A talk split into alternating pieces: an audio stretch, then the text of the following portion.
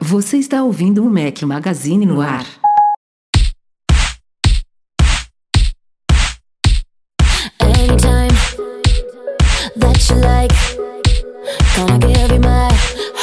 To break. Angel tell me lies, gonna give you my heart to break.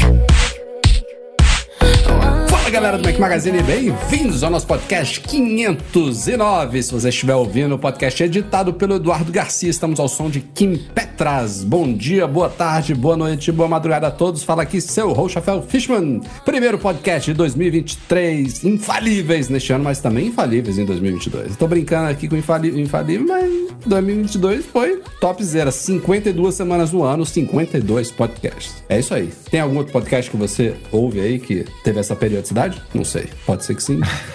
Ou... Não sei. Não, não, não, não, fiz nenhuma pesquisa de periodicidade de podcasts Falou, alheios. encheu o peito pra falar, aí falou assim, ih, deve ter uma galera aí, sim. né? Não, vai, vai ver, tem um, um diário. Teve 365 episódios. É, sábado, domingo, feriado. É. foda. E Eduardo Marques, bem-vindo. De volta, né? De volta os nossos Estamos. queridos cantinhos. Estamos de volta para quem tá acompanhando ao vivo aqui no YouTube. Estamos no- nas nossas casitas de novo. O Rafa se, se livrou lá da árvore de Natal, que ele tava no cenário dele, eu ainda não me livrei da minha. Ah, você tem até Acho- amanhã, hein? Não, dia tem até amanhã não. Você sabe que aqui em Amanhã, 2022 ficou até acho que mais cedo março, se eu não me engano. desmonte sua árvore. Aqui a gente deixou até março, porque a gente gosta de curtir o, entendeu? a vibe, é, a vibe Vai, do vai até, Natal vai até no Rio os de Janeiro. ovos, né? Os ovos de Páscoa. Vai, vai Valeu, Natalina, vai ficar. É, porque faz muito frio no Rio, combina com árvore de Natal, com neve e tudo. Então a gente gosta de curtir esse ambiente. Mas é bom, né? É, tava melhor do que o pau d'água que tinha aqui atrás, que tava morrendo, coitado. Que tava com as folhas tudo caindo aqui. Vou ter que trazer ele de novo, não sei nem como é que ele tá, né? Vou ter que resgatar ele, mas vamos que vamos. Vocês já ouviram brevemente aí a voz de Luiz Gustavo Ribeiro, voltando depois de três anos, sei lá quanto tempo tem. Bem-vindo. Fala, galera. Galera. Galera. Ou- Ah, depois do Edu, Luiz Gustavo é quem eu mais falo diariamente da nossa equipe, editor assistente do Mac Magazine. Da última vez você não era ainda, mas é, tá com a gente diariamente aí, full time. Tinha tempo, né? Aliás, a gente. Não é que eu te convidei agora, não. Já tá tentando isso, já tem uns, Já uns tem. meses É, ele já. tava, ele Aham. tava esnobando a gente aí. É. Tava esnobando o podcast. Ele tava. Não sabe o que, que é, eu já sei. Ele nem tá falando, ele não deixa falar. Ele tava esperando isso aqui, ó. Aí, ó. A câmera- Mostra aí, mostra aí. Aí, ó, pessoal. a galera que tá no YouTube, ó, os três aí, Eduardo Marques também, ó. Estamos, estamos mostrando aqui ao vivo metade da nossa coleção de camisetas em parceria com a É isso Serafim. aí. Sem combinar, hein, galera? Ninguém combinou Sem não combinar. que, que ia usar. Foi sorte. A minha que é da Siri aqui é um spoiler de um vídeo que vai sair sexta ou sábado. Um spoiler. Tem muito a ver com essa camisa aqui. Ainda bem que a gente não combinou de vir com a mesma, então, porque senão tá todo mundo de preto aqui. Na- no, último, no penúltimo podcast, É. você tava, a gente tava usando essa sua aí, não É. era? Mas a gente tava. Os dois estavam de preto ou Os um dois tava de preto. Os dois eu não de preto. tava. Ah, eu. É. Tá vendo? Já esqueci. Mas eu lembro que era duas camisas do Mac Magazine. Só não lembrava se era a mesma cor. serafine.com.br barra Mac Magazine. Quem tiver interesse aí, tem seis camisas. Além dessas três, tem a Fitness, tem a Steve Jobs, do Here's to the Crazy Ones, e tem a Edward Marx. E tem a... Tem a Think Fitness. Different. Ah, think, Think Different. É, eu falei fitness duas vezes, né? A Think Different. Ele voltou a malhar? Ah, só tá pensando em fitness agora? Voltei, Só tá gente. indo com essa camisetinha. Eu Mas olha, eu vou lembrar aqui um detalhe importante. realizador de metas para o ano novo. Aliás, só um parênteses aqui desse negócio do fitness. No dia que eu fui, que foi o primeiro, primeiro dia útil do mês, a academia lotada. Eu falei, meu amigo, eu vou Todo 11 mundo da manhã. promessa. 11, 11 da manhã. Falei, cara, como é que pode a academia estar cheia assim? Não, é o primeiro dia do, me- do ano. Semana que vem já tá vazia, não se preocupe não. É, é assim mesmo. Mas ó, só o último recadinho aqui das camisetas, que eu gosto sempre de lembrar, é edição limitada, hein? Acabou, acabou aí. Provavelmente a gente não vai ter uma segunda leva, então quem tava na dúvida assim, ah, gostei daquela e tal, pega logo. Porque quando terminar, E tem bonés, dois bonés, os dois com duas cores, né? Branco e preto. A maioria das camisas, exceto duas também, branca e preta. E o moletom. Já usou moletom? Não, você não, você não usou moletom ainda pra valer. Eu? É. Não, Pra valer, assim, no frio. Não, não, tem Não, não. Eu, como eu te falei lá, eu usei para. Eu usei um dia que eu fui Eu pegar a na avião. escola aqui. Muito bom. Muito bom moletom. Mas tem uma galera já publicando aí nas redes sociais. Comprei moletom, obviamente não mora no Rio de Janeiro, mas porque, né? Senão eu nem nem consegui tirar foto, porque ia derreter em cinco minutos com o casaco. Mas já mandou usando e tudo, elogiando. Muita gente falando do perfume da camisa, né, Rafa? Nossa, que perfume gostoso. Isso é, isso é uma chegou, experiência assim, que a abri- gente não teve, né? Porque a gente recebeu as nossas na fase ainda de aprovação e tal, e não veio com essa embalagenzinha e com um perfuminho Serafine na minha. Muito bom esse perfume, gente. É, bom. todo mundo fala disso, Vou gente. falar eu pra vou ter que Serafine começar pra a vender o perfume. A galera É. vai começar a comprar aqui. Eu preciso saber que perfume é esse. Tem que comprar uma pra mim pra, pra saber. Que a minha não veio com isso, não. Mas, Mas é vai aí, chegar em ó. Portugal, já vai perder o perfume. Pra chegar aí demora muito. Vamos começar aqui com os recadinhos pré-pauta, artigos especiais que saíram nos últimos dias aí. Bruno Cardoso fez um sobre alternativas ao Apple Studio Display, para quem tiver interessado aí. Várias dicas, várias dicas de monitores, que aliás já tá ficando um pouco desatualizado, saiu na semana passada, porque a CES tá rolando em Las Vegas e percebi que os caras vieram com os caras, né? Várias empresas vieram com tudo em monitores. Finalmente estão pintando aí. A foda da CS, eu tava comentando com o Edu agora há pouco. É, off. então, É ficou são desatualizado mais ou menos, né? Porque a Então. gente só tá conhecendo esses monitores agora. Ó, Ah. foi Asus, Dell, ViewSonic, Samsung. HP, Samsung, todas as empresas apresentando monitores, alguns muito, o da Samsung e da Dell especialmente, tem opções que há tempos a gente não via no mercado para concorrer de fato, tanto com o Studio Display quanto com o Pro Display XDR, monitores 5K, 6K, de 27, de 32 polegadas, tem opções muito boas, mas como o Edu ia falando aí, acho que nenhum deles está disponível ainda, nenhum. Se eu não me engano, nenhum. Não, muitos deles eles não dão nem data, né? Eles simplesmente falam assim, vai ser lançado em 2023. Agora, se vai ser em fevereiro ou em dezembro, a gente não sabe. E só comentando aí, a Samsung fez um muito parecido, né? Com o Studio Display. Para quem gosta do visual do Studio Display, mas A não gostou da, câmera, frente, eu por até dou um exemplo... desconto, né? Se, se a ideia é você ter tela na frente, É, ok. Mas não, o stand tela é, muito parecido. O stand é O muito stand é parecido. muito parecido. E eles melhoraram, na teoria, né? Exatamente o que é ruim no Studio Display, que é a câmera, que todo mundo falou muito mal, né? Parece que a câmera deles é, é de uma qualidade bem superior. A assim, Dell, né? a Dell também botou um trambolho ali, né? É, É. Eu acho que até não é fixo, né? Eu acho que você prende ali. Mas é uma 4K bacana, ela é, É. maiorzinha. Outro nível de câmera. É. E curioso aí, que eu gostaria de testar um desse, né? Deve ser bem legal. Henrique Félix, nosso patrão Mouro, fez também um artigo especial aí como autor convidado, respondendo se existe um mercado para o Mac Pro, que é um dos produtos que eram aguardados para 2022 e ficaram possivelmente para 2023, o único Mac que ainda não iniciou a migração para o Apple Silicon. Então, confiram lá esse artigo. Existe um mercado para o Mac Pro do Henrique Félix. Saíram também nos últimos dias trocentas retrospectivas que toda a nossa equipe trabalhou aí para vocês no finzinho de 2022. Fizemos os principais lançamentos da Apple no ano passado, recursos de software bacanas também lançados, top 5, produtos que foram descontinuados, né, abandonados pela Apple em 2022, as principais contratações e saídas, né, pessoas que vieram e saíram de Cupertino, o que não veio este ano e a Apple guardou para 2023, né, o ano passado e guardou para agora, entre as retro- retrospectivas convencionais do Mac Magazine, de posts mais lidos, de podcast mais ouvidos, de vídeos mais assistidos, todos esses artigos saíram nos últimos dias aí de 2022 para vocês e não quebrei o ritmo de vídeos também da semana passada para cá, nesta virada saíram mais dois vídeos lá no youtube.com.br Mac Magazine, um de 10 dicas de pages que eu fui montando, eu até falei com o Edu, fui montando o roteiro desse vídeo, aí percebi, não, essa, essa dica aqui eu tenho a impressão de que eu já dei em algum outro vídeo, aí percebi que tinha feito um vídeo de dicas do Pages em abril do ano passado, então foram 10 novas dicas, agora são 20, isso tô, tô sendo até conservador aqui, porque dentro de umas dicas a gente deu múltiplas dicas, então pra galera que quer dominar o Pages aí, já tem dois vídeos, um do ano passado e esse de agora, com muitas dicas bacanas, o próximo eu vou tentar fazer do Numbers, que eu achava que já tinha feito e não saiu ainda, em breve. E saiu também nesta semana um vídeo que eu já vinha trabalhando há meses, eu conto lá no vídeo por quê, da Popper X5, ou como eles chamam, eu descobri depois, Popper. Acho que é isso que é a, a, a Popper. A forma Pelo menos o nome chamam. não tem um V que o Rafael É. falou V e é do, sim do o aspirador, né? É, a Popper X5 é uma caixa de areia autolimpante inteligente para gatos. Eu que tenho um aqui em breve, dois. Vai rolar briga É. aí agora, hein, por essa caixa. Pô, é muito legal o produto, muito legal mesmo. Confiram lá o vídeo, tem toda a aventura aí desde que eu recebi um protótipo, ele tava no Kickstarter, até a versão final que tá funcionando aqui, com app para iPhone, é muito bacana. E simbora para a pauta desta semana.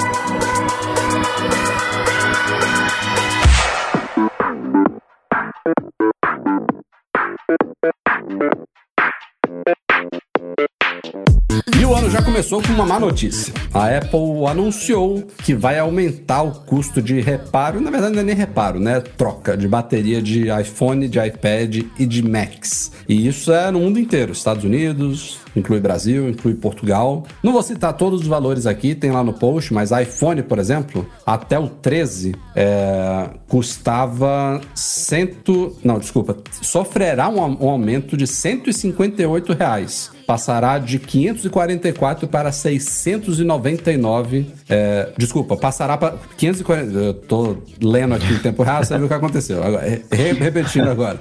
Os iPhones com Touch ID, a troca da bateria vai passar custar 544 e os iPhones com Face ID vai passar a custar 699, 700 reais para trocar a bateria. É bizarro esse preço. É bizarro. porque, e assim, eu não, não, não, quero nem discutir muito o aumento, e eu, eu falei aqui, só dei um exemplo, porque afeta iPad, afeta Mac também, são preços absurdos. Mac é são mais de dois Brasil. mil reais, cara. É, Não é só no Brasil, tá? Os, os aumentos. Não é aquela coisa assim de, ah, a gente sempre se ferra no Brasil, não. É, é geral. Mas é de um, de um componente que principalmente no caso de iPhones, dada aquela polêmica de anos atrás, né, da performance reduzida e tal, que ele precisa, na minha opinião, ser facilmente acessível. A Apple deveria cobrar o mínimo possível por esse componente, justamente porque facilitar a troca da bateria, que não é só é, afetar a quantidade de horas que você pode usar o dispositivo durante o dia, isso afeta a performance também. São duas coisas importantíssimas no uso desses,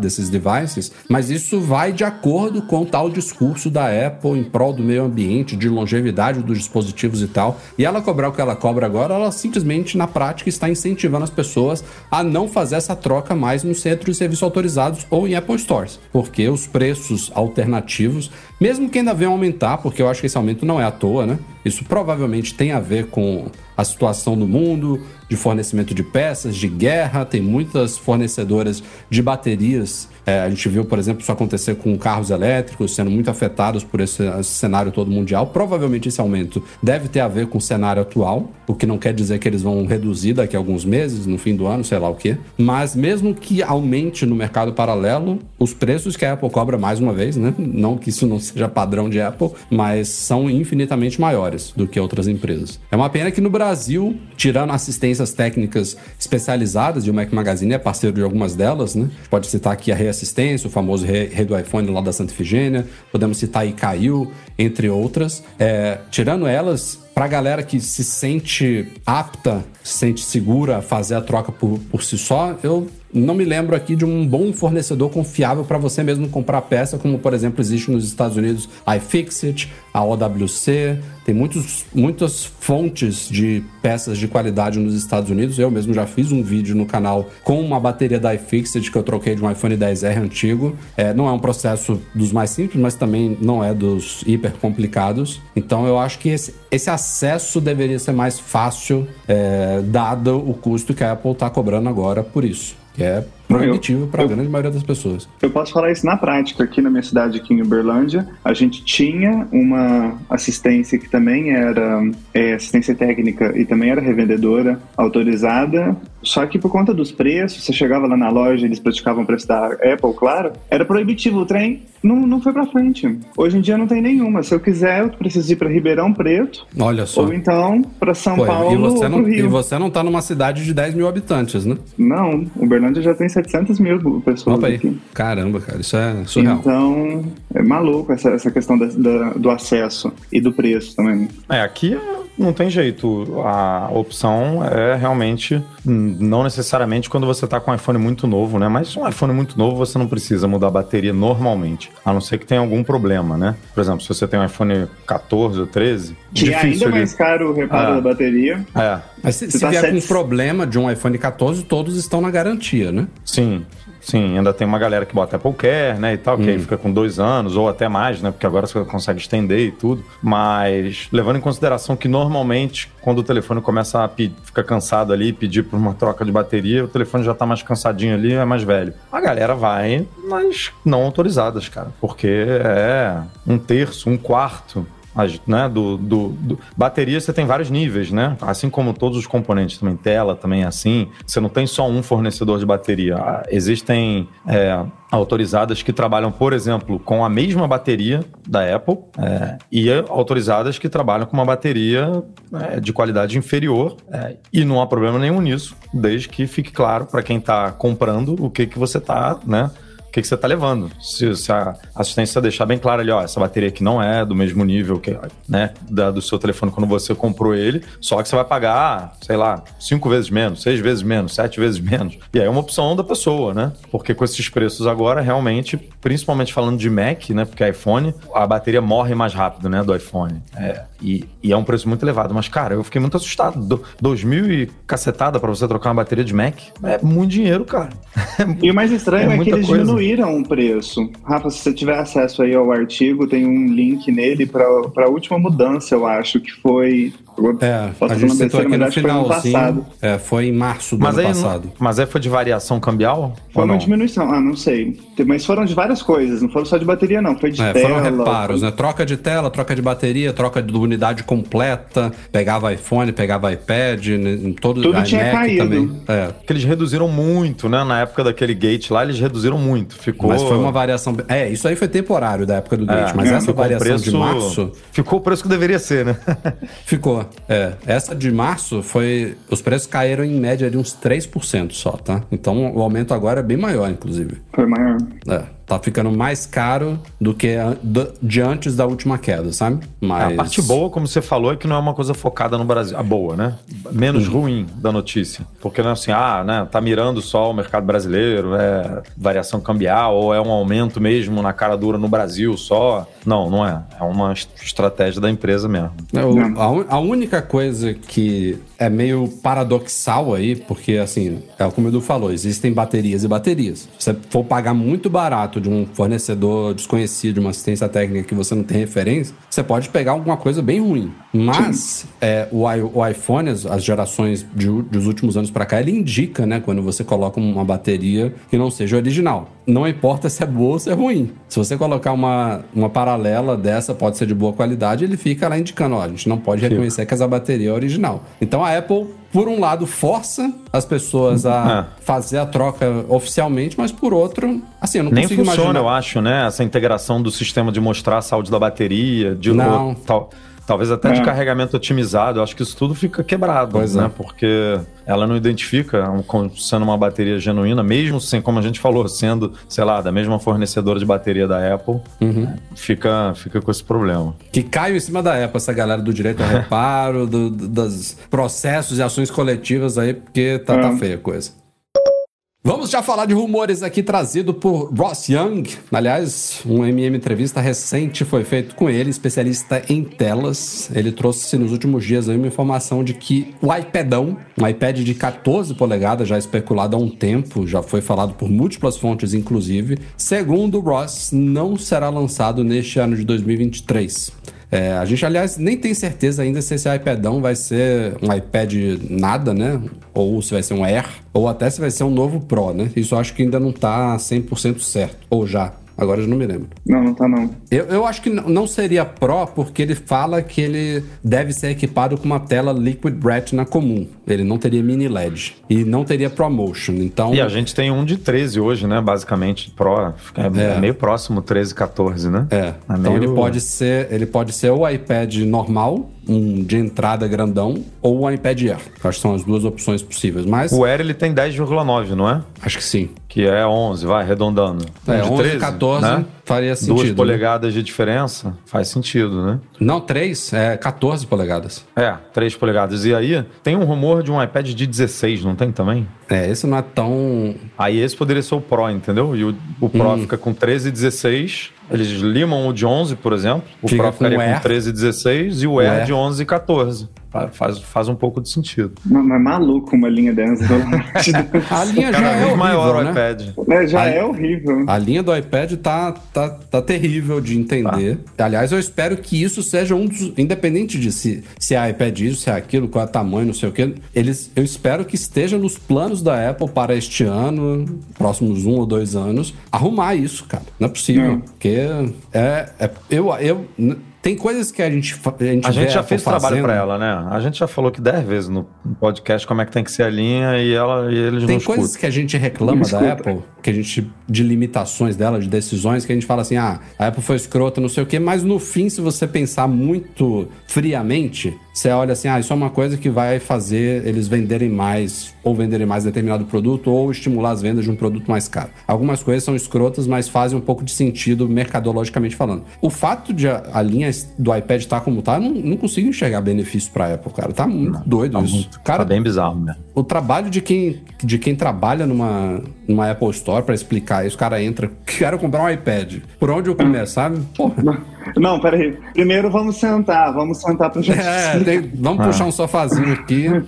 uma keynote. São cinco modelos de iPad, é muita coisa. É, e os nomes não são autoexplicativos, né? Você não. É, Tem problema no nome, tem problema de tamanho, tem problema de inconsistência de chips, tem problema de preços. Eu não sei o que vocês acham, mas por mim teria só o Mini, o iPad comum e o Pro. E um modelo só do Pro, não dois. Pronto, o Então, é o que eu já falei aqui, Luiz, é que eu, eu minha opinião, tá? E não, não teria Air, no caso. Eu não, eu não acho que é um problema ter 20 modelos, sabe? Eu acho que o problema não é ter variedade, até porque é difícil de. No caso do iPad, por exemplo, existem iPads que partem de 330 dólares, falar o preço do- dos Estados Unidos que é mais fácil. Partem de 330 e vão hoje a 1.800 dólares. É. Então, se você coloca, vamos supor, ah, vamos enxugar a linha três modelos. Vai ser que, que três modelos? 300 ou 1.800, sabe? Vai ter um de 300, depois Fica- de 8, 800, outro de 1.500. O problema não é ter essa amplitude, sabe? O problema é isso que a gente está discutindo aqui, é não ficar claro para a pessoa Justamente. o que que, o que que eu ganho mais gastando 50, 100 dólares a mais nesse ou 200 dólares mais naquele. Qual que é o melhor para mim? O que que eu estou buscando? O que que eu preciso? Por que que eu precisaria de um Pro? O que que eu deixo de ter num Air? Sabe? É, é, é fica claro, o cara entender assim. Ele olhar e falar, ah, isso daqui, esse daqui é menor, ele, tem, ele é um pouquinho mais lento, ele não tem suporte à tecnologia tal. Esse daqui é um pouquinho maior, um pouquinho mais potente e ganha isso daqui. Aquele ali já tem uma tecnologia de tela um pouco diferente, sabe? Tem um scanner lá. Tem algumas coisinhas que você pesca na linha do iPad hoje que você, com muita. É até bom que você abra aquela tabela comparativa no site da Apple. Você começa a entender, mas tem algumas inconsistências, né? Você pega, às vezes, um produto que é mais barato, que tem um chip mais moderno do que o que tá mais na frente, sabe? Pô, coisas que não podem acontecer. A Apple controla esses chips. Ela tem que alinhar se. Mesma coisa do Mac que a gente falou. Ela vendeu um MacBook Air M2 e o iMac tá com M1 ainda. Tipo, ela, ela faz uma. Ela mesmo se embanana de um jeito que, no caso do Mac, é mais fácil você identificar, né? Porque uma desktop, outra não, não confunde tanto assim. O cliente não vai chegar na loja e, ah, não sei o que, que eu compro. Ele já vai direcionado se quer um notebook ou um desktop e tal. Mas no iPad, ó, como o Luiz falou, é o próprio nome, dá pra melhorar, né? Dá pra indicar. A gente já falou aqui algumas vezes. Não precisa. A Apple já meio que. já A linha SE, por exemplo, já é bem conhecida por ser uma linha de entrada. Ela poderia muito bem, esse iPad que ela botou aí, colorido, né? Esse iPad nada que a gente chama, né? É, ela poderia se chamar de SE, o mais modelo mais baratinho e tal. Ou a linha intermediária poderia ser só iPad com vários tamanhos, né? Junta o, o Air e o Mini numa linha só, com tela de 8 polegadas, 10, é, 13, o que ela quiser. E iPad Pro, tipo, e aí fica bem, três linhazinhas ali, bonitinhas e tal. Que, que a pessoa entra e entende até, não só pelo nome, mas consegue ver na própria tabela que o Rafa falou ali, comparativa. Não, tem essa linha aqui, Uhum. essa do meio aqui e uma Pro ali, sabe? Agora não, agora ela mantém o de nona geração, aí tem o de décima, aí o Mini é melhor do que, apesar de ser menor, ele é melhor do que o... Melhor o, do que o de décima que do foi que o de lançado depois. Ah, Aí ela- o Você vê dentro de um modelo só que ela tem hoje, que é o iPad Pro, ela vai e coloca a tela mini LED só no maior. Só no banho. Aí o Mini e o Air que poderiam ser exatamente iguais, só com tela, né, com tamanhos diferentes, porque na, ba- na prática é o mesmo aparelho ali. Tem ali as suas diferenças, as suas nuances, porque a Apple não lança os dois juntos, sabe? Então, cara, não precisa. Eu fico imaginando as, as reuniões pra eles definirem isso. Deve ser assim. Morreria de vontade de participar de uma, um mosquitinho pra estar lá dentro, assim, poder escutar. eles Às vezes a gente tem a cabeça. impressão de que eles não conversam muito, né, as equipes.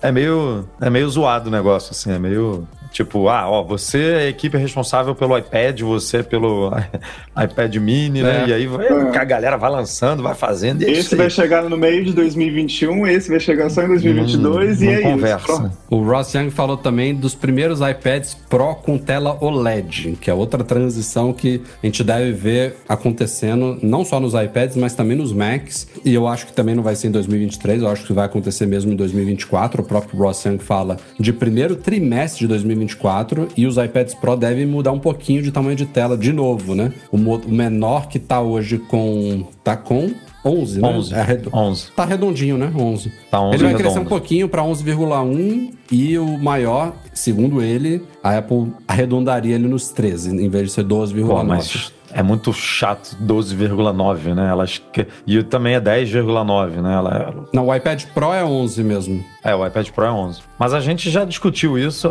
Na... Ela poderia, né? Arredondar pra cima, assim, quando é muito próximo. ou não. Arredondou o iMac, o iMac de 24 tem 23,5. Por que, que um só do iPad, 0,1 do iPad Pro não É, coisa, o, né?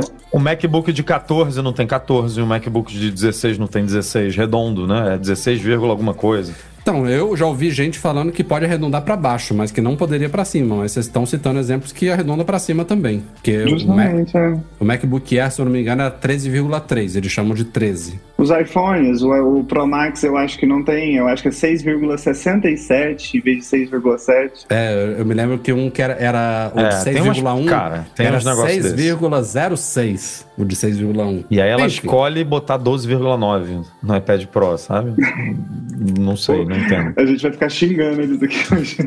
Ó, só para fechar essa pauta aqui, uma outra informação relacionada aqui. Na última semana, o iPad Mini 3, a terceira geração do iPad Mini, se tornou oficialmente um produto obsoleto. É, só esclarecendo aqui, a Apple tem duas classificações de produtos descontinuados. Quando o produto sai de venda oficialmente, depois de cinco anos ele se torna um produto clássico, em inglês vintage. E aí ele ainda, ele já sai ele de suporte, mas você ainda consegue obter peças em alguns lugares e tal. Ainda é um alerta, assim, é um, período de transição, mas que ainda dá para resolver pepinos. Dois anos depois, ou seja, sete anos depois que ele sai do mercado, ele se torna obsoleto, obsolete em inglês. E aí, meu amigo, dificilmente você vai conseguir qualquer coisa com a Apple em si, só em assistências que ainda tem peças e tal. Então, iPad Mini 3, ambas as versões Wi-Fi e com conectividade celular, obsoleto.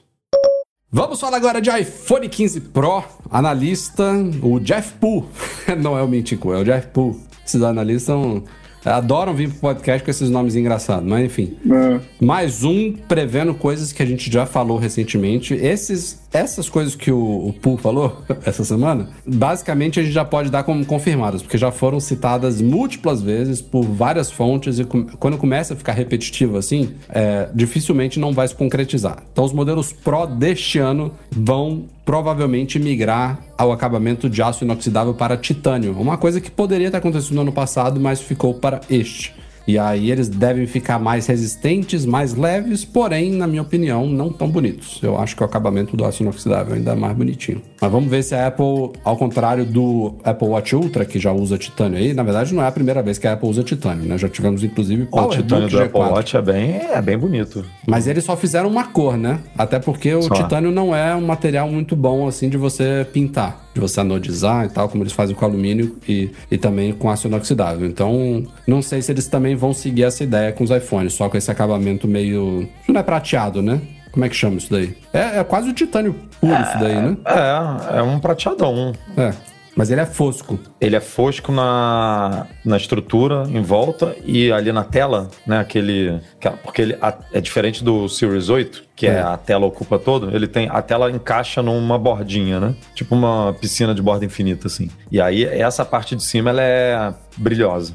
Ela tem um. Será um, que isso é, isso é de titânio também? Deve um ser. né? detalhe diferente. Eu imagino que sim, cara. Ele tem um recorte para antena aqui embaixo, na lateral. A assim. borda, a borda lembra os MacBook no, no estilo de ser meio que escovado? É, eu diria que sim. Que é o MacBook prateado. Porque é isso que eu imagino daí dos iPhones, se for fazer isso de titânio mesmo, algo meio escovado, sabe? Não algo brilhoso igual o aço inoxidável. É, é, deve ser isso mesmo, deve ser isso mesmo. Outra coisa que se fala, já também já esse não é tão repetitivo quanto o titânio, mas já tá meio que caminhando para se tornar realidade, que é a troca dos botões físicos, né, de volume e aí eu tenho minhas dúvidas, porque a gente já discutiu isso aqui no podcast, o de liga e desliga, eles deixariam de ser botões físicos e se tornariam botões que são, eles são sólidos, só que quando você aperta, tem um tap, Taptic Engine, né? Esses motorzinhos dentro do iPhone, teriam dois Feedback novos... tátil. Feedback tá- áptico, né? Teriam dois novos motorzinhos ali próximos, possivelmente, desses botões para dar a sensação de que você tá apertando um botão. A grande dúvida é se todos os botões forem assim, como que se dá um reset no aparelho, né? Porque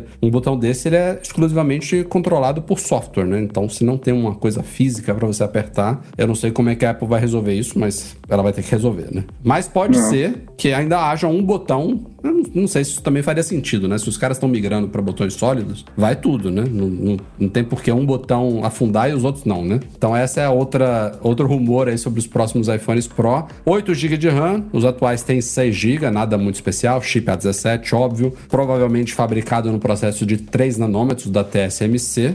E aí os modelos não Pro passariam do atual A15 para o A16, que é uma coisa que a gente já tinha discutido. Todos devem ter USB tipo C, mas possivelmente os modelos Pro é um USB tipo C real, talvez até Thunderbolt com velocidade bacana, enquanto os modelos não Pro seriam USB tipo C com as mesmas velocidades horríveis atuais de USB 2.0. Um novo modem da Qualcomm também, com mais frequências, com mais otimização para 5G e tal, mas Outra coisa que talvez seja restrita ao iPhone 15 Pro Max, que pode vir a ser chamado de iPhone 15 Ultra, é a tal da lente periscópio, né? Então, teríamos um iPhone possivelmente com uma teleobjetiva mais avançada, com zoom ótico é, mais...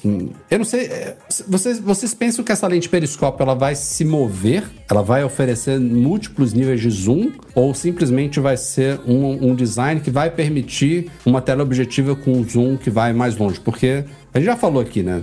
Tem muita gente que, que acha assim, ah, tem Androids que já tem zoom ótico de 5, de 10 vezes, e a Apple ainda está em 3. Mas não é bem por aí, né? Porque o 3 já é, uma, já é um tanto limitador em fotos do dia. Sim. A não ser que você esteja, de fato, no estádio, tirando foto de um jogo lá embaixo, tá lá na, na casa do chapéu, quer tirar foto, você dificilmente vai usar um zoom desse, né? Normalmente, para você tirar retratos e tal, 2x, 3x tá, tá no limite. Então, eu não vejo ela oferecendo uma teleobjetiva de 5 ou de 10 vezes, sem oferecer uma de 3, né? É, o legal é ela fazer esse movimento, né? Pra dar mais possibilidades pra quem vai tirar foto. É, é Não o ser uma coisa, um zoom fixo, né? Agora, tá pronto aí pra pegar um de 6,7 polegadas? Porque não tava afim de rolar essa migração de novo, não, né? Tá- Tô tão felizinho aqui com o meu pequenininho. É, isso é outra coisa. Só explicando o que o Edu tá falando, tudo indica que, de novo, depois de dois anos sem isso, a Apple deve voltar a diferenciar o modelo Pro Max ou Ultra do modelo Pro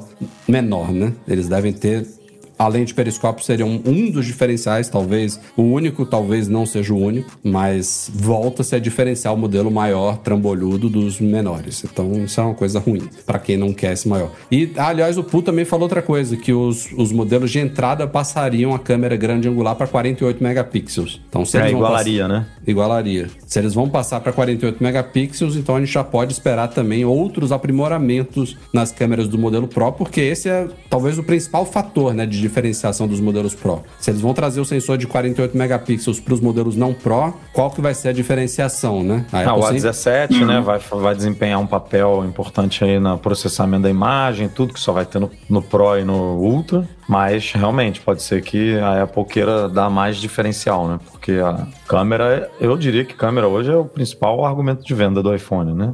A gente até comentou aqui no podcast passado, não foi? Que foi o único prêmio que ele ganhou lá no, na premiação do MKBHD, né? Que normalmente, normalmente não, ele vinha ganhando três categorias, só a câmera se sustentou. né? e o iPhone é conhecido por ter uma câmera né, sólida aí ao longo das gerações e tudo, então É, vamos ver o que a Apple vai aprontar aí. E, e essa câmera, essa, esse, essa câmera com zoom, com muitas possibilidades de zoom, seria legal, seria um fator de diferenciação para os modelos Pro, né? Mas se ficar só pro Ultra lá, é mais ainda, né? Ali o, a ramificação. Então, hum, vai ser meio brabo. Mas vamos ver. Vamos falar agora de um futuro Apple Watch Ultra. Aliás, para quem estiver ouvindo o podcast editado, falamos de muito de Apple Watch Ultra aqui nas, nos superchats aqui por em off, né, pra galera que tá acompanhando ao vivo aqui no YouTube. Mas já começamos de novo, Jeff Poole, falar de um futuro novo Apple Watch Ultra em 2024. Não quer dizer que o Apple Watch Ultra não vá ser atualizado em 2023. Mas a gente não sabe ainda, né? Um novo modelo. Pode ser que a Apple atualize de dois em dois anos, de três em três, ou que se torne um modelo que a Apple todo ano, como a linha padrão, né, o Series 1, 2, 3, 4, 5, pode ser que todo ano a gente ganhe um novo Ultra. Mas ele fala agora de uma atualização mais significativa prevista para 2024 e aí seria para trocar o display dele para uma tecnologia nova, que a Apple não usa ainda, chamada microLED. E aí entra essas confusões, até a gente na equipe teve que parar Se embananou.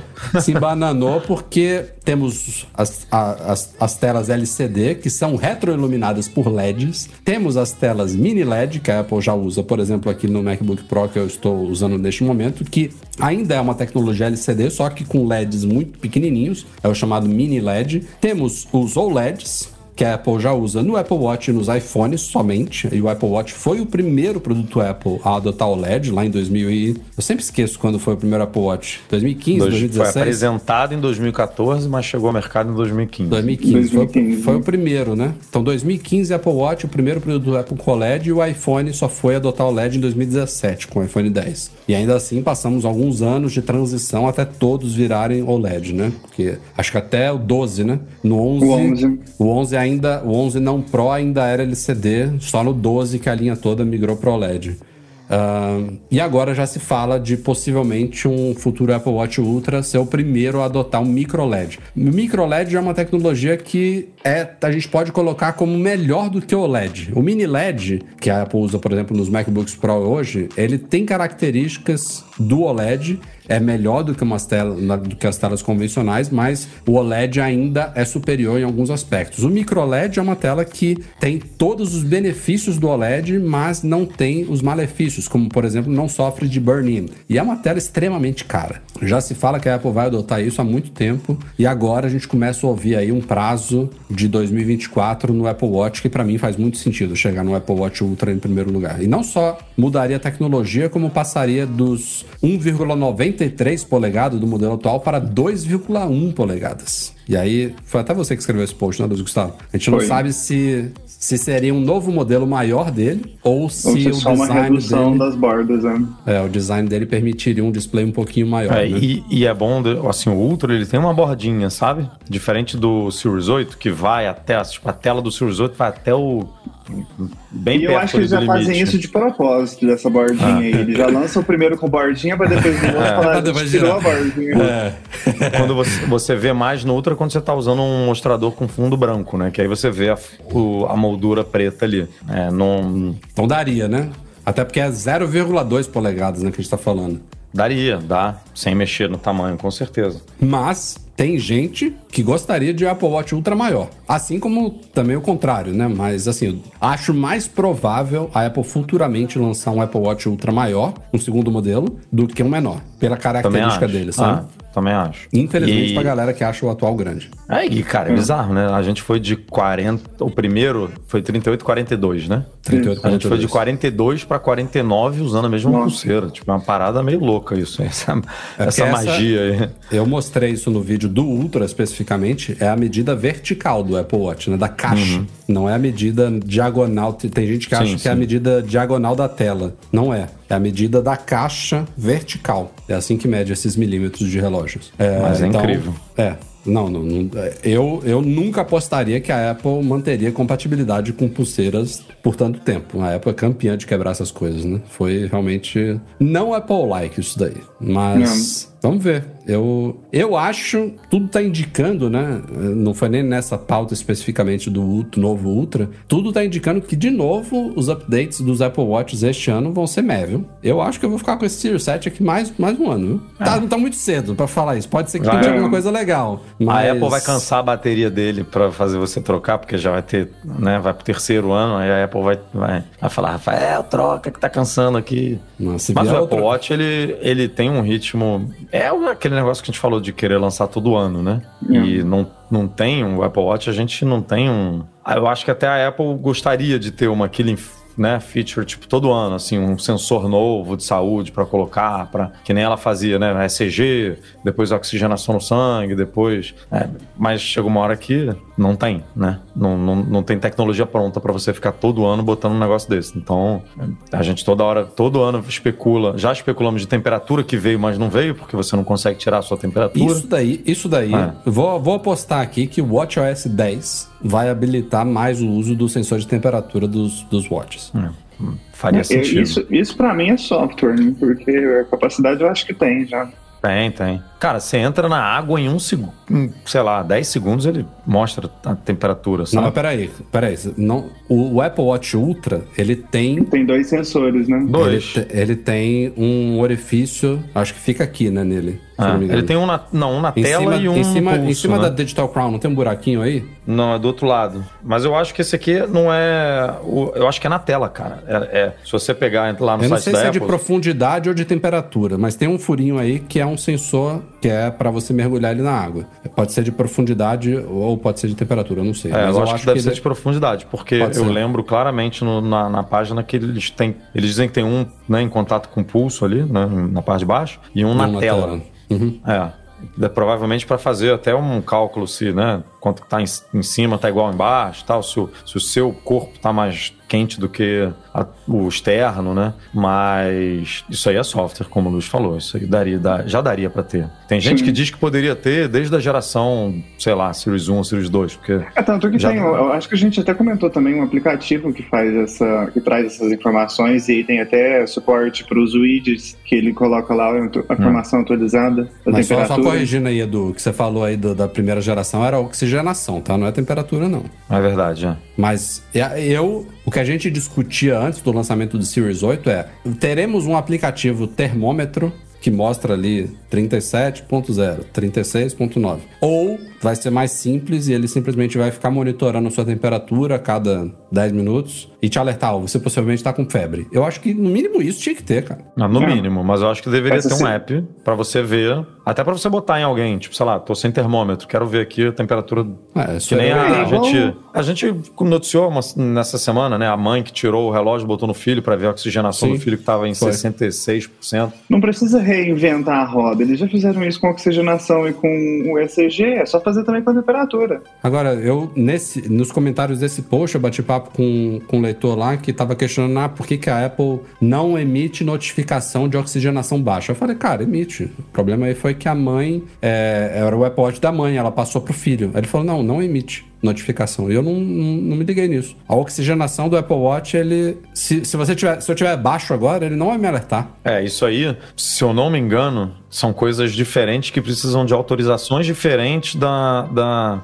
Que nem o ritmo irregular só, só chegou depois, aquela, aquele monitoramento constante. Sim. A Apple botou o ECG primeiro, você ia lá, botava o teu dedinho e fazia o ECG. Aí depois a Apple lançou o O recurso de histórico de monitorar. fibrilação. É, isso tudo são testes diferentes e tal, que provavelmente já tem tempo, né? Que o, que o sensor de oxigenação no sangue está no Apple Watch. A Apple já poderia provavelmente ter lançado alguma coisa desse tipo, levando o histórico, assim, né? De Sim. tempo que ela demora para fazer isso. Mas realmente, capacidade para fazer isso eu acho que tem. Só. Não, ele, ele Só já faz, ele já faz. Ah, ele- ele acompanha, medições. né? Se, se você entrar no aplicativo saúde, tem o seu histórico lá. Mas ele não Só o emite alerta que não notificação. tem, é, meio doido isso.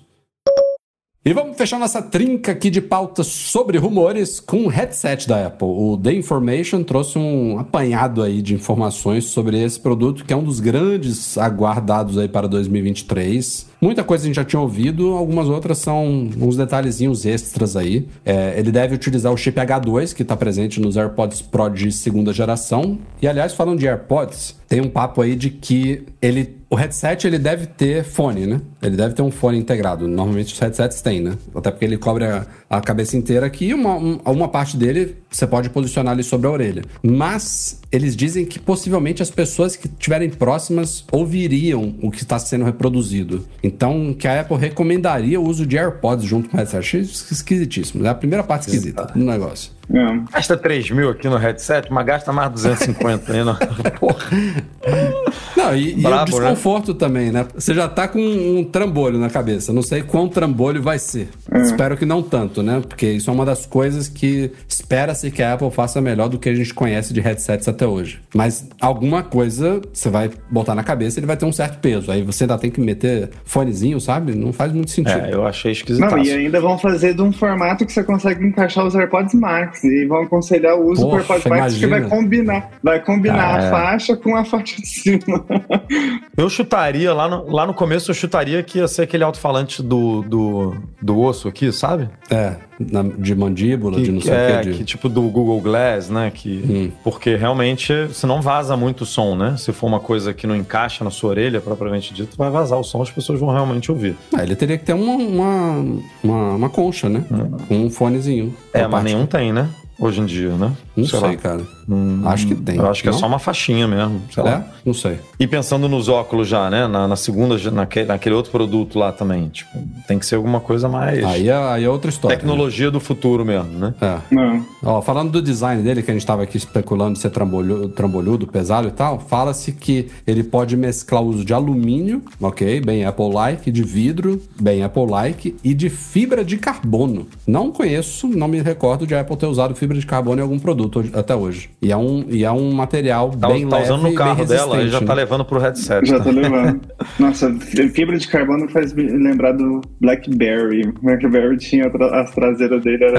É. Sempre falava fibra de carbono, fibra de carbono. E hoje em dia tem várias cases, tem, tem cases de fibra de carbono mesmo, mas tem várias que simulam, né? São cases de plástico, às vezes, que é. tem o um padrãozinho da fibra de carbono. Mas vamos pra parte esquisita aqui. Fala que teremos um display exterior que mostrará as expressões faciais do usuário de forma a permitir que as pessoas ao redor ainda consigam vê-las, diminuindo o isolamento de quem está usando o headset. Pô, já pensei na, na caixinha de areia que tu fez, que tem o um rostinho esquisito ali, né? Aquele rostinho. É, imagina, uma coraçãozinho desse, né? e tal, um negócio aparecendo assim. Eu falei, que isso? Caramba, cara, que negócio tá muito esquisito isso aqui. Não, mais maluco que o, o, o próprio hardware é só o software desse, desse headset. Vai ser maluco esse trem. É, é focado é, em videoconferência, né? Não, focado numa coisa mais. E tem, a é, parte, que... tem a parte da, da, da, bateria, Rafa, que vai na, é, na Vou chegar lá, vou chegar lá. Vai chegar lá? É, cheguei agora. A bateria. É, é, Nossa, The Information. The Information. Isso daí tá Diz que a bateria vai ser colocada na cintura, conectada à faixa na cabeça. Cara, não, eu vou me sentir fazendo aqueles exames de depressão que você fica o dia todo com aquele treino na Cara, cintura. e a galera vai pagar 3, 3 mil dólares por um negócio desse? Não, não tá encaixando esse... Só, só encaixaria se fosse uma experiência, tipo, absurdamente imersiva, coisa de outro mundo que, pô... Rafael, você vai sentar no sofá para ver um filme numa tela 8K, não sei o quê, com uma caceta de uma bateria aqui na, na cintura, atrapalhando aqui a, a barriga de... Não, não faz não sentido, dá. cara. Não, não, faz sentido. Tá muito esquisito é muito, isso. É muito doido, porque ano passado passado, salvo engano, foi antes da WWDC, que saiu aquela informação de que eles tinham é, feito tipo um, um, teste presencial lá com o pessoal, com os executivos e tudo mais. E agora tem essas informações já no começo de 2023 desse tanto de coisa. Então, assim, se tecnicamente eles já viram o trem acontecendo, o trem funcionando em uso, e vai passar-se desse jeito, será? Maluco, né? Assim, porque isso daí tem muito cara de ser algo assim, ah, estamos testando aqui separadamente a bateria, sim, sim, sim. separadamente o som separadamente. Não, e às vezes vazam informações por causa disso. Não é do produto É, final, mas. pode, pode ser exatamente isso que você falou. Hoje estão usando dessa forma e aí vazou essa informação de que vai pode ser, assim. Não. É bem colocado isso daí. Uma característica aqui que eu acho que o John Gruber corroborou é que ele deve ter uma espécie de di- digital crown, similar à do Apple Watch ali, para você alternar entre realidade virtual e aumentada. Isso é uma coisa ok, deve ter um botãozinho mesmo. E é, um- e é uma característica que a gente já fala sobre esse headset desde o começo, que ele vai mesclar as duas, né? É só explicando a realidade virtual, quando você coloca o headset, você se desliga do mundo à sua volta e você entra no mundo virtual. E aí você pode estar num, num planeta em Marte, ou você pode estar numa academia, ou você pode estar numa montanha, ou você pode estar voando, não importa. A realidade aumentada é quando você vê tudo à sua volta e, as a- e aparecem elementos complementando o que você está vendo, né? Como, por exemplo, as setinhas no Google Maps, de, de você poder olhar para a rua e ele indicar a seta aonde você tem que se movimentar. Ou você apontar o iPhone para o céu, você tá vendo o céu e ele desenha as constelações. Tudo isso é realidade aumentada. E aí tem esse conceito de você poder mesclar essas duas realidades nesse headset da Apple, enquanto que o tal do óculos que eu disse agora há pouco seria um, um dispositivo realmente de futuro mais focado em realidade aumentada mesmo. O headset mesclaria as duas coisas. Mas tem outras, nem adianta a gente falar de tudo aqui, mas fala, por exemplo, de integração com lentes de, grau, que também teria motores internos ajustando as lentes conforme a distância entre as pupilas do usuário. É, deve ter, isso aí já foi falado várias tô- vezes. Essa apresentação desse negócio vai ser uma- um, orgasmo pra Apple, né? Imagina ela com esses Duas- dados assim, ou uma tela 8K na- no teu rosto. Então, isso que eu ia falar, do- duas telas 8K. E, e, aliás, eles falam que seria micro LED. Isso, é- isso daí, aí, aí já vai, inclusive, contra o que eu falei do, do Apple Watch Ultra de 2024 ser o primeiro com micro LED. Eu não, eu não, isso eu não boto fé, cara. Que esse headset vai ter duas telas 8K micro LED. Até justifica ele custar 3 mil dólares, se for isso. Mas, cara, 8K, a telinha, a telinha já tá bem próxima do seu. Assim, quando ela, pensa- quanto mais pensa- próxima, mais resolução ela tem que ter, senão você vê os pixels, né? Mas Sim. oito- é muito pequenininha a tela, né? É, mas a, Porque- a- pra você ter uma sensação de realidade, pensa que a sua visão, qual é a resolução da sua visão aí? Não sei. É infinita, sei lá. Não, não. A sua, a sua, a sua acho que tá um 6K hoje em dia já. Depende da pessoa, né? Depende da idade da pessoa. Não, eu com miopia eu tô nos 2K pra 1K já. Mas, mas é bom, cara. Eu, eu acho que 4K Vai, vai ficar a quem, não, né? é- não, não fica ruim, né? Os headsets hoje em dia eu acho que eles estão por aí, mas se a Apple quer um produto realmente premium, com uma experiência muito imersiva, especialmente pensando em realidade aumentada, né? Porque ele teria câmeras pra mostrar o mundo ao seu redor. Se você coloca uma resolução pequena ali, você vê claramente, ó, tô, não, não tá muito legal, sabe? Eu tô num ambiente aqui virtual que tá. Esse pra mim é o produto mais louco. Assim, não é louco no sentido de. Louco de propósito, assim, sabe? De, porque a gente sabe que a Apple entra em vários mercados, tarde e tal. Carro, por exemplo, né? A gente tá, tá comentando já há um tempo e tudo. Só que todos os mercados que ela entrou já estavam meio que estabelecidos, né? O propósito do mercado, e aí ela trouxe um produto muito superior ao que existia. Às vezes mudando a forma como a gente interage com o produto. Mas o produto em si, a, a- o propósito do produto, ele, ele já estava ali, assim. Esse, o, o propósito do produto ainda é um- muito incerto, né? Tem gente que é, ah não, é jogo. Tem gente que é com o realidade próprio The aumentada. Information fala aqui que ele seria muito usado para videoconferência. Vai gastar 3 mil É. dólares para videoconferência. E eles Porra, falam em um momento que eles não focariam em jogos, mas em outro momento a reportagem fala que a Apple estaria fazendo uma parceria com a Unity para facilitar o desenvolvimento de jogos para o headset. Então isso está realmente incerto. Fora que ele deve ter também o processador M2, né? Um- eles citam que a Apple teria desenvolvido um codec também de comunicação de chips de baixa latência que seriam produzidos Com os processo 5 AirPods, né? Ah, conversaria enfim, com os tem AirPods muita e tal. coisa aí que o tempo dirá, né? Se vai se concretizar ou não, mas o preço eu acho que já é um consenso, né? Esses 3 mil dólares aí. E a gente já até falou, não lembro quando agora, que a produção dele seria assim, ridícula de baixa, né? A- de, de quantidade, porque a Apple, a Apple sabe que Sabe? esse negócio, um, custando 3 mil dólares, não vai vender muito. Não, se, e- Ho- se HomePod, que a, que a definição do HomePod era clara, era explícita, né? O HomePod não ia fazer a mesma coisa. Era... O trem não vendeu, imagina isso daí. Então ela já sabe, já. A única esperança é, e eu vi alguém lembrando disso rec- recentemente, falando desse rumor de 3 mil, é que na época do lançamento do primeiro iPad, muitos rumores especulavam que ele custaria mil dólares. E ele veio por metade, né? 500 ou O Apple 600 Watch Ultra, né? A galera falou em mil, mil e pouco. Mil, 1.200. 1.200 e tal, e veio por 800. Então fica um pouquinho de esperança ainda. em Mas relação a agora, uma você lembra, Rafa, o Luiz é mais novo, talvez não, não lembre, mas você lembra de algum, algum produto da Apple que estreou uma categoria e que flopou? Estreou uma categoria como? É, assim, a Apple não vendia antes, vamos supor. Ah, a galera fala O assim, o HomePod. iPod Hi-Fi flopou. Ele acabou Mas- de falar do HomePod aí. Mas é áudio, né? Assim, a- e, e- e não flopou, né? Ela ainda tá com o HomePod Mini e o... Tipo, algum assim, que tipo, ih, meu irmão, isso aí vai, vai morrer em... Tipo, ah, smartwatch, ela chegou, ela não, né, ela mandou bem. Smartphone, chegou, mandou bem. MP3 player, chegou, mandou bem. Computador, chegou, mandou bem. Tipo, Ah, ela, Teve ela na algum- década de 90, ela teve um videogame, o Pippin. impressora, né? Ela teve umas Teve paradas muito impressora. doidas, né? A Apple, a Apple desenvolveu uma das primeiras câmeras digitais fotográficas. O Newton, né? Foi um- uma entrada de mercado que flopou também. Apesar de que deu, né? Todo, todo o conhecimento para a gente ter hoje o que a gente tem. Mas, Mas Ah, eu, eu acho mas- que o mais próximo de flop recente é o HomePod. Mas o Edu falou aí dos computadores, mas eu, eu, eu posso estar enganado. Mas eu lembro de ter visto, eu li em algum lugar, falando que o iPod tinha salvado ela de falir, porque o Mac não estava indo tão bem para É, antes o- de dois.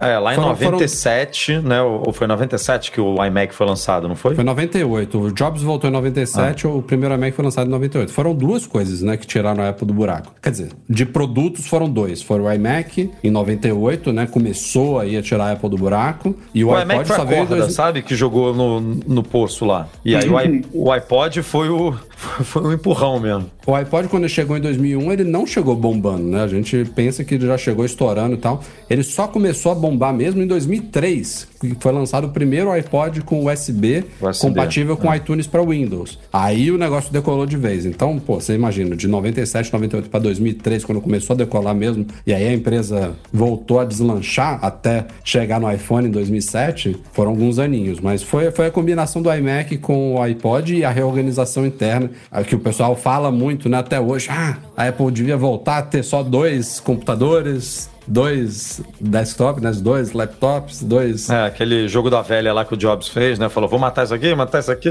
Como se isso fosse representativo de, de- do sucesso, né? Não é bem isso. A Apple precisava, naquela época, de, dessa, dessa enxugada bra- braba, né? Drástica que o Jobs fez, mas ela não precisa disso hoje, né? A empresa está muito bem. Ela só precisa evitar erros e não causar confusão no consumidor, como a gente vem discutindo aqui em pautas passadas, como, por exemplo, no iPad.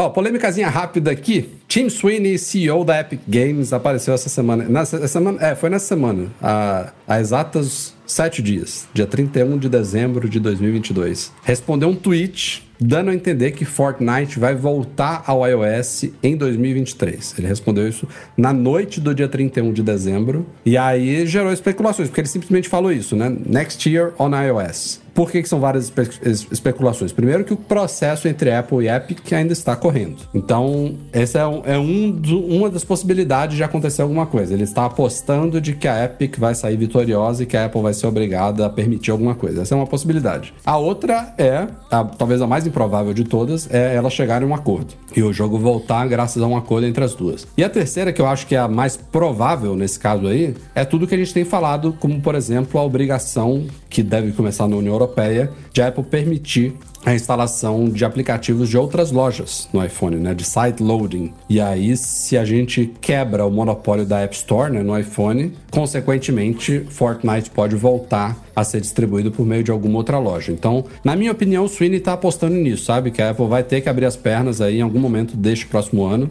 É, pode ser que ela só faça isso na União Europeia. Olha, estão me obrigando aqui, vou fazer aqui o resto do mundo que se exploda, vai continuar limitado, mas é uma mudança tão drástica que a gente já chegou a discutir aqui no podcast que dificilmente ela faria só na União Europeia. Até porque isso também está se discutindo por outros órgãos reguladores em vários lugares. Né? Toda hora a gente vê investigações, antitruste, multas e. A, a pressão vem de vários lados, entendeu? Então não adianta muito eles adiarem o inadiável, né? E eh, não precisa nem ir muito longe. O, aquele modo de segurança novo lá, aquilo ali surgiu de um problema tão local e tão e não precisou passar por, eu acredito, tenho comigo que não passou por processo nenhum de governo nem nada e fez para todo mundo. Então assim, eu Eu acho que isso daí vai ser efeito dominó. Começou na União Europeia, já tem aí outro lugar discutindo, mas vai saindo um com o outro depois. Vai servir tudo de pretexto, né? Ah, Estados Unidos vai começar a falar, ah, fizeram na União Europeia, precisa também todos os outros lugares. Aliás, eu não citei aqui a última possibilidade, que seria a Epic. Ah, não, isso não é, não é nenhuma possibilidade, né? De eles voltarem atrás em tudo que eles implementaram no jogo, né? É, voltarem é, a se adequar às conta, né? É isso, é isso que eu ia falar, né? Eles, mesmo eles agora se adequando totalmente às regras atuais da Apple, ele, a Apple não traz eles de volta, né? Eles perderam o prazo né, disso, já tem muito tempo. Então, eu vi até alguém respondendo o tweet dele, assim, resoluções do ano novo, porque do jeito que ele colocou, parecia que ele tava fazendo uma resolução pra é. 2023 tá que o Fortnite voltasse pro iOS. Eu, é? é, ele... O jogo ainda, ainda bomba pra caramba? Naquela, na bomba. época da polêmica, ele tava, pô, Não, top acho que bomba. Top. Acho que bomba. E, na é. real, tem como jogar no iOS hoje, né? Pra, a galera usa os... N, é, NVIDIA GeForce Now, né? O, é. o streaming tem o Xbox lá daí. também, eu acho. Tem no na- no streaming do Xbox tal, que você não é nativo, né? Não é um Uhum. aplicativo que você baixa pela App Store. Você tem que entrar lá pelo Safari ou por outro navegador, mas tem como, né? Você não tá. Não dá com a cara na parede, que nem. Na época que ele saiu, realmente foi uma parada, porque ele era o jogo. Né, da App Store. Acho que era um, sei lá, um dos top 3, assim. Sim. Era, era uma, era uma febre. E gerava muito dinheiro, né? Porque todas as compras ali gerava Tá muito maluco. dinheiro pra, pra Epic Games e pra Apple, né? Gerava muito dinheiro pra todo mundo. E as duas empresas meio que tiveram coragem, né? Nessa argumentação aí, porque a Epic perdeu muito dinheiro e a Apple, bem ou mal, também perdeu um, chamariz pro seu. né? Tem uma molecada aí que devia jogar esse negócio todo dia, deve ter Não. jogado o iPhone na parede e pegou um Android pra poder jogar um negócio. Então, é, foi uma decisão bem é, polêmica, assim, arriscada para os dois lados na época. Mas agora a gente até esquece, né, como é que era. Já tem tanto tempo. Mas, é, sei lá, esses caras, né, sabem um pouco mais de informações do que a gente. Pode estar aí sabendo que, de fato, vai ser implementada uma lei de sideloading aí, e aí não vai ter como a Apple fugir. Mas ainda assim, eu acho que a Apple vai ter algum controle. Eu não sei como é que é isso, porque foi o que a gente falou, né, Rafa, deles terem é, o controle de. Como é que é o nome? De certificado, né? De emissão de certificado para você poder distribuir aplicativo. Tipo no Mac, né? Os, os aplicativos. Você Exato. pode baixar um app para Mac direto do site do desenvolvedor, mas se a pessoa. Isso é uma configuração no sistema, né? Você, você pode permitir lá baixar aplicativos da, App, da Mac App Store e de desenvolvedores certificados. Então, esses developers eles não precisam mandar o aplicativo para aprovação da Apple, não precisam publicar na App Store, mas eles. Não sei se, se, se eles pagam a taxa do Developer Program. Isso já não Ah, deve pagar, né? Pode ser que sim, mas eles Ah. ganham um certificado, então eles assinam o app, mesmo distribuído fora da Mac App Store. Isso permite que a Apple tenha um controle sobre a qualidade. Ela não precisa aprovar, mas ela pode, ela pode tomar atitudes. Deve ter uns termos de uso que você tem que concordar ali, que a Apple Não, e, pode o- e o mais importante, alguma... Edu, é que se. Na, na App Store, a, o conceito da App Store é segurança de que você vai comprar e baixar aplicativos que passaram pela revisão da Apple. Então, é uma coisa meio que proativa. E ainda assim falha, né? Mas, via de regra,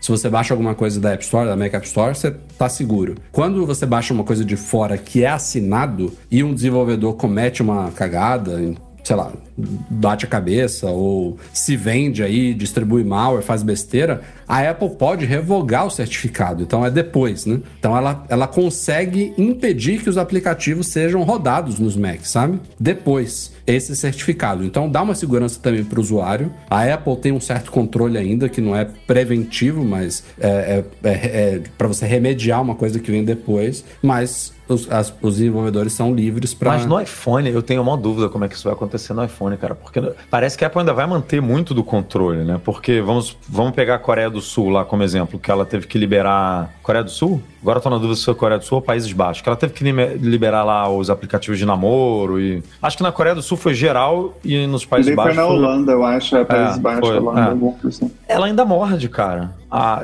ela morde menos, né? É, são 26 ou 27%. Mas ela ainda morde. O, o, as compras feitas sem o sistema dela. Então ela ainda tem alguma gerência sobre como que esse negócio é distribuído, isso, isso eu não quanto, consigo entender como é que funciona. quanto é vendido ali dentro, sabe? Ela tem algum tipo de controle. É, eu não- me parece que mesmo com sideloading, mesmo com tudo isso, você, a Apple ainda vai ter algum, algum nível de controle maior do que ela tem no Mac hoje, sabe? No Mac é, meu irmão, você instala o que você quiser, a Apple não sabe. Você entra num site aí maluco, baixa um aplicativo, a Apple não tem como saber um negócio desse. No iPhone dá a entender, porque como é que ela vira e fala assim, não, tudo bem, você não vai usar o meu sistema aqui de in-app purchase, mas eu vou ter porcentagem em cima disso aí também. Só dá pra fazer isso se ela estiver conectada com esse aplicativo de alguma forma ali por baixo do capô, sabe? Então, É, eu não sei como é, como é que isso funciona e também não, não consigo ver nesse caso aí o direito dela de cobrar por isso, sabe? É o que a gente já discutiu aqui em podcast passado. Pô, o cara que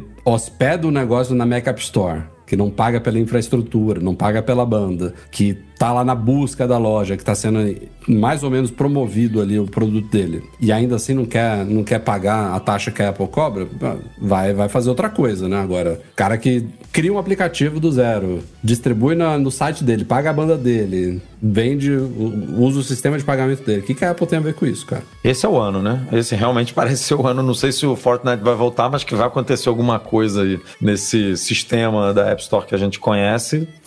Aparentemente vai, porque a União Europeia tá caindo em cima. Então, vamos ver como é que vai ser isso aí. E olha só, senhoras e senhores, AirTag em malas já gerou aí mais uma situação bastante curiosa. A última polêmica antes dessa, se eu não me engano, foi com a Lufthansa.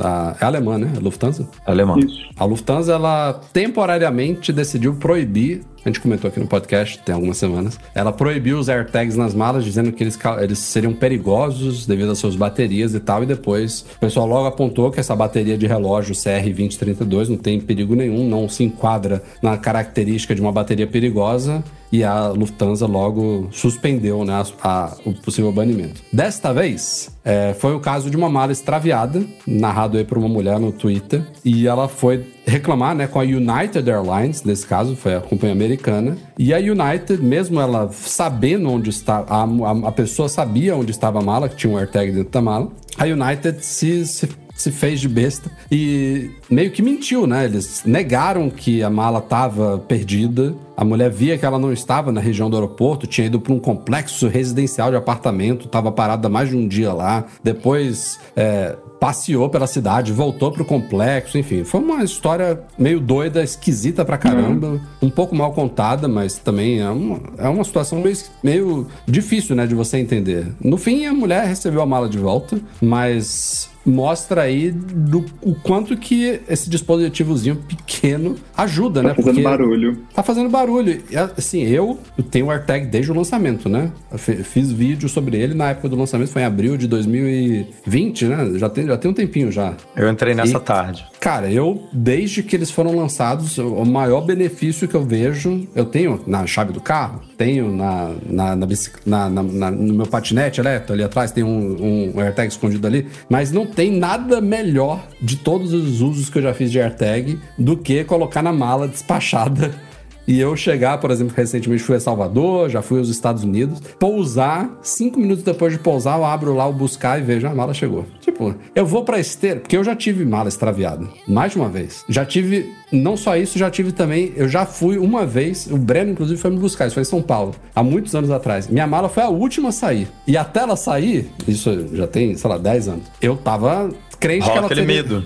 crente que ela tinha É. sido extraviada, sabe? Foi a última a sair, só tava eu lá. Então eu sofri já muito com isso, de mala extraviada mais de uma vez e de, de ficar horas lá esperando sair nada. Então essa tranquilidade de você chegar e saber que sua mala tá lá, é, pô, eu fui pra Salvador, voltei pra cá, ver, tinha uma na, Não, na e quando dá mala. problema é ótimo também, porque vocês. No, no MM Tour que deu problema, né? Que a nossa mala não foi, é, o Rafa pegou outro voo, né? Mas a gente que saiu do Brasil, o nosso. No voo de Chicago, acho que era Chicago, ou Nova York, agora eu não lembro. Enfim, no voo interno, né, dos Estados Unidos pro. Pra, Pra São Francisco, a nossa mala não foi. E aí a gente chegou lá, putz, que droga, a mala não chegou. É horrível. Quando você chega, abre o buscar e vê que a mala não está lá. Mas em compensação, você vê quando a mala, as coisas acontecendo em tempo real, sabe? A gente via Não a é, mala não cru- é cruzando. totalmente em tempo real, né? Mas, Mas, é quase cara, a quase gente isso. viu a mala cruzando. A gente viu assim, a mala está em Chicago, vamos supor. Eu não lembro se era Chicago ou Nova York. De repente a gente viu assim, e a mala está no Texas. Ou seja, ela está vindo, né? Ela está cruzando aqui.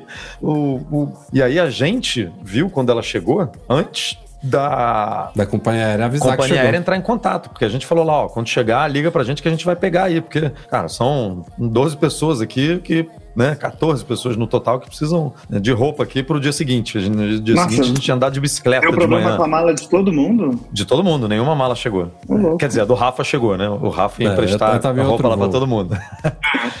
e dia seguinte a gente tinha um passeio de bicicleta de manhã, sabe? Imagina, todo mundo com a mesma roupa do- de viagem, Não, cara, de 16 é- horas é- de viagem. É tão legal, Edu. Eu agora voltei de Salvador, pousei aqui em Lisboa e o avião pousou lá na casa do chapéu, né? Na, na- na- você desce lá a escadinha, pega o ônibus e, e anda pra caramba até o terminal. Eu, eu no avião vi que ela tinha chegado, beleza, fiquei tranquilo. Quando eu cheguei no terminal, fui andando até a esteira de bagagem e já tinha começado a sair as malas lá, porque tive que passar pela imigração, não sei o que, deu tempo de começar a sair as bagagens. Eu abri de novo buscar, a mala ainda estava um pouco longe do terminal, sabe? Devia estar num carrinho. Aí eu falei, não, nem, nem vai sair. Aí eu vi a hora que ela chegou no terminal, deu, sei lá, menos de cinco minutos ela saiu. Ou seja, é nesse nível, sabe? É, não, a gente, a gente só conseguiu pegar a mala no mesmo dia por causa dos AirTags, porque a empresa provavelmente não ia entrar em contato com a gente. E aí a gente foi pro aeroporto já sabendo que ela tava lá. Chegamos lá Aí 11 a- da noite. É, a gente chegou lá, o Rafa parou o carro, eu entrei na lojinha lá da, da, da Alaska Airlines. Falei, ó, as nossas malas estão aí. A mulher, tá não, não tem nenhuma mala aqui não. Falei, tá, tá aqui, ó, no AirTag. Aí eu virei de costas as malas, o cara empurrando o carrinho com todas as malas. Ou seja, a gente. Aí provavelmente as malas iam chegar ali, ela ia olhar pro relógio e falar, ih, já são 11 horas, vou ligar pra esses caras amanhã. É, às 8 horas da manhã, É, 9 horas da manhã. era isso E que a ia gente falar. ia todo mundo dormir sem roupa, não sei, ia atrapalhar o, o passeio de bicicleta no dia seguinte e tal. Então, assim, é. Até no problema ele te ajuda, sabe? Que foi o caso que a gente não contou, afinal, né? O caso da pauta aqui. A gente Então, falou que eu ia exatamente o que, trazer que de aconteceu. volta isso, mas eu teve essa polêmica da Lufthansa aí, essa da United também foi feia, eu não sei por que que deu esse, esse, essa discussão toda lá, mas vocês não acham que isso tudo é bom para as companhias aéreas? Eu não sei por que que há um tom, uma, um- uma coisa negativa, sabe? Em relação a isso. Porque assim, Ah, a- o tom negativo acho que é assim, você tá se intrometendo na forma como eu trabalho, sabe? Tipo assim, tipo eu, tipo a gente chegar lá e falar assim, a mala já tá aqui. Aí a mulher, não, não, senhora, eu tenho um processo aqui. A mala chega, eu identifico, eu ligo pro cliente isso aqui, e você quer furar aqui o meu, Tudo sabe, bem. o meu E- modus esse exemplo- operandi aqui. Esse exemplo eu entendi, mas às vezes os caras não sabem onde sua mala está, sabe? Vamos supor que você saia do Rio de Janeiro para Lisboa, sua mala deveria ir com você, e ela pegou um voo para Zurique. Na situação normal, uns dois dias depois, ela ia acabar sendo achada e ia chegar para você em Lisboa. É o que acontece, né? Mala extraviada, ah, vamos abrir um processo aqui, uma hora acham e ela vai. Isso quando não some de vez. Mas Uma não- hora não- alguém bate o scanner na etiqueta lá e acha, né? Outra coisa é você chegar aqui em Lisboa e falar, ó, minha mala acabou de pousar em Zurique. Pô, eles ligam pra a TAP da, da Zurique, ó, tá aí a mala, bota no próximo voo, é do, do Eduardo, veio, era pra vir. Você resolve um problema muito Não, mais rápido, acho, é, sabe, pros sem caras. dúvida. Então, eu acho que... É, e- mas eu acredito que eles não estão pensando dessa forma. Eles não estão usando essa tec- a- eles não estão usando a tecnologia a favor deles, porque isso Ah. realmente era extremamente O possível. Marcelo aqui, ó, Marcelo Melo da equipe do Mac Magazine falou, mas eles não querem que você saiba que eles não Mas sabem. é porque a gente, tá, a gente tá naquele período de, de, de o pessoal entendendo o que, que é essa tecnologia, sabe? É, é, me lembra muito da época que o Uber chegou ao Brasil, sabe? Da, todas as campanhas anti-Uber, não sei o quê, todo mundo nadando contra a maré, porque o Uber veio, veio, uma hora ficou e, e- e se estabeleceu. É de novo isso, sabe? As companhias aéreas não, não- não compreenderam que isso é uma coisa boa e ainda, para algumas, provavelmente é visto de uma forma negativa, por causa disso que o Marcelo falou. Ah, elas não querem que, ou, ou que o Edu falou, não querem me intrometer no meu trabalho, ou não querem que você jogue na cara deles que eles fizeram besteira, que extraviaram sua mala, mas daqui a um, dois, três anos, quando estiver super estabelecido, já tiver gente usando AirTag, concorrentes do AirTag, porque não é só AirTag, né? Tem o da Samsung, tem outros produtos que se comunicam com a rede buscar da Apple. Eu já mostrei no nosso canal um da Tipolo, já tem outros mais baratinhos por aí também, mas quando isso virar comum, já tem malas e mochilas saindo com um, um trackerzinho embutido já, você não É, precisa nem isso é colocar ótimo, aí. né? Isso é ótimo. Quando isso virar comum, os caras vão ter que virar chave, entendeu? E aí pronto, isso vai ser bom no fim das contas pra todo mundo, sabe? Vai, vai ajudar. Eu, eu acho que ajuda o trabalho dos caras, sabe? O trabalho deles A rede buscar da Apple foi uma parada genial, né? Eles mudaram Hum. de um aplicativo que você seguia É. teu filho, tua família ali, teus É. amigos, uma parada global mesmo, que você que todo Sim. mundo conversa, que os dispositivos todos, que não é só AirTag, vira e mexe a gente comenta no site que, o- que AirPods Pro serviram pra achar um carro, tipo, que tava lá no, no porta-luva, sabe? Exato. Mac, iPhone, iPad, hoje em dia tudo é um AirTag, né? Tem, tem Eles fizeram do, do limão uma limonada, porque a gente tava falando aí que os mapas, os mapas deles são péssimos, mas em compensação, eles fizeram ali alguma coisa que você acaba utilizando a API dos mapas, que é pra isso daí, pra encontrar É. as coisas e tudo mais. Mas sobre as companhias aéreas, eu tava pensando aqui, daqui a pouco eles podem até reduzir custo de operação, porque eles vão deixar as malas num canto e falar assim: ah, vocês não têm aí, vocês não encontram com precisão, ah, como é que chama o recurso de precisão da Apple? É, bu- busca Então, precisa, né? Busca precisa, vai chegando perto da sua mala e pega ela. Daqui a pouco você mesmo faz o processo de retirada. É, eu acho que eles vão ter que virar essa chave de uma hora, uma hora ou outra, porque não tem como proibir um negócio desse, sabe? Não faz sentido nenhum.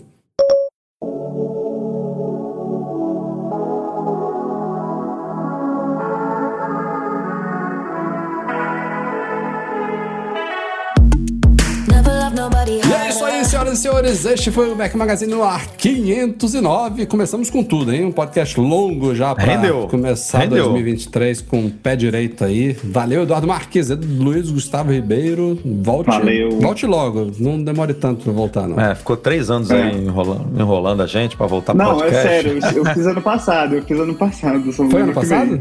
Mês. 2022? Foi. Ah, então tá bom. 2022, Então teve tá um mês aí que eu fiz. Mas, Mas eu você volto, volta, tô você volta este ano ainda. Beleza. Bonita sua camisa aí. Bonita sua camisa. o nosso podcast é um oferecimento dos patrões Platinum Fix Tech, a melhor assistência técnica especializada em placa lógica de Macs. E caiu a solução completa para consertar, proteger, comprar ou vender o seu produto Apple e Reitec Fibra. Internet de qualidade. Um grande obrigado a todos que apoiam o Mac Magazine lá no Patreon e no Catarse, especialmente os nossos patrões Ouro, Alan Jabor, Alan Ribeiro Leitão, Alexandre Patrício, Arnaldo Dias, Arthur Duran, Bruno Santoro, Cadu Valcésia, Cristiano Melo Gamba, Daniel de Paula, Derson Lopes, Enio Feitosa, Fábio Gonçalves, Fernando Brum, Fernando Feg, Gustavo Assis Rocha, José Carlos de Jesus, Luciano Flair, Marcos Ferreira, Nelson Barbosa Tavares, Pedro Colbatini, Rafael Dorceles, Rafael Mantovani, Romário Henrique, Sérgio Bergamini, Thiago Demiciano, Ulisses Aguiar Rocha e Wendel Bellarmino. Valeu a todos, obrigado pela audiência, pelo seu joinha. Nos vemos na semana que vem com mais um podcast. Tchau, tchau.